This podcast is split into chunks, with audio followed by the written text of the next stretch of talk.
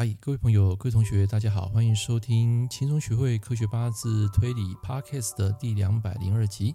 那今天啊，要跟大家分享一个食神的组合概念。假设你没有学过八字啊，你也可以洗耳恭听。那么在前几周，有一个学生啊，他传一个命盘给我，他说有一个人跟他考试，然后请他们用各自学理啊、各自学派的东西啊，去推论这个八字在当年啊发生什么事。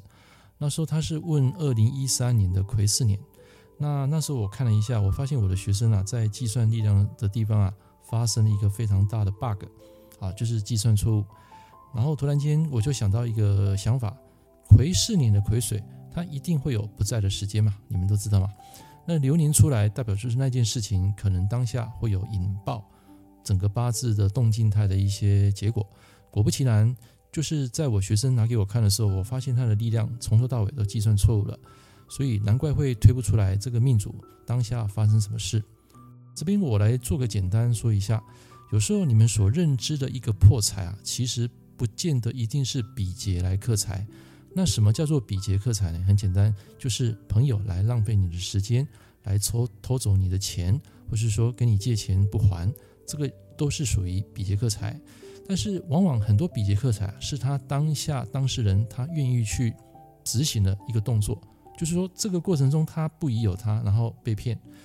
但是今天我要讲这个案例，就是这个癸巳年这个女命啊，为什么在当下她会有一个起心动念，然后最后被骗啊？其实很简单，我们所看到的一个食神的类象跟组合，跟最后计算力量的结果，我们得到一个答案，就是他的八字啊整个弱了，印星比劫弱。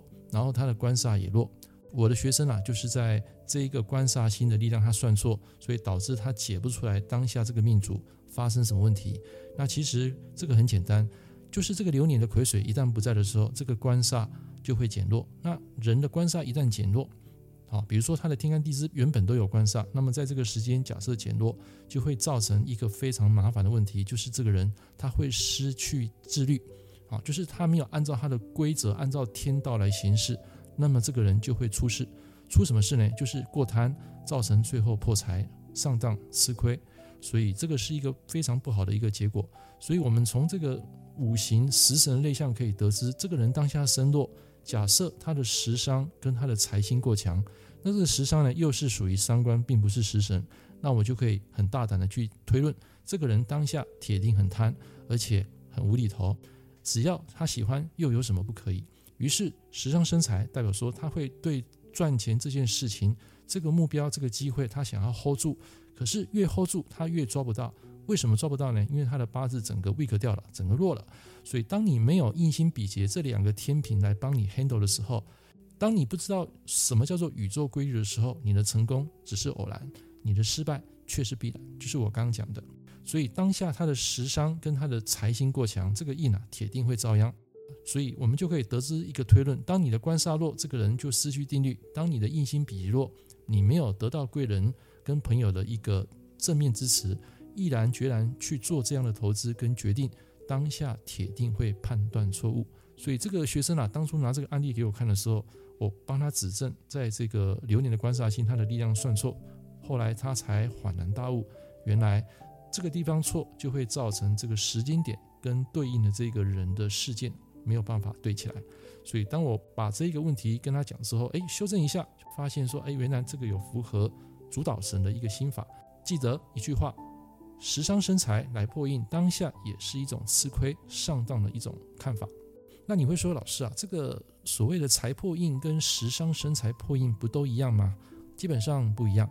财破印的人当下可能会心不甘情不愿，为了一个工作，为了一个地点啊，或者说为了一个家里的事情，会付出他很多的时间跟钱财，这个是身弱的情况。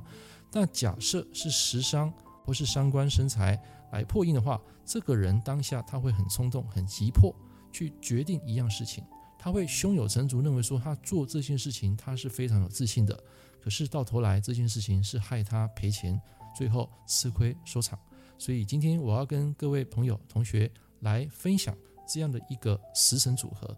当你下回看到你的八字食伤过强、财也过强，其他的五行没得控制的时候，就要小心你的印星会被人家捷足先登，就是会吃亏被骗。所以这也是今天我要跟大家分享一个非常重要的心法，请你们笔记下来。最后还要跟大家讲一件事：我们人做任何事都会顺着宇宙的天道轨道来做。当你一旦背离天道天运的时候，上天就会想尽各种方法来惩罚你。记得，你永远无法赚到认知以外的钱。你所赚到的每一分钱，都是你对这个世界认知的体现；你所赔的每一分钱，都是你对这个世界认知有所缺陷。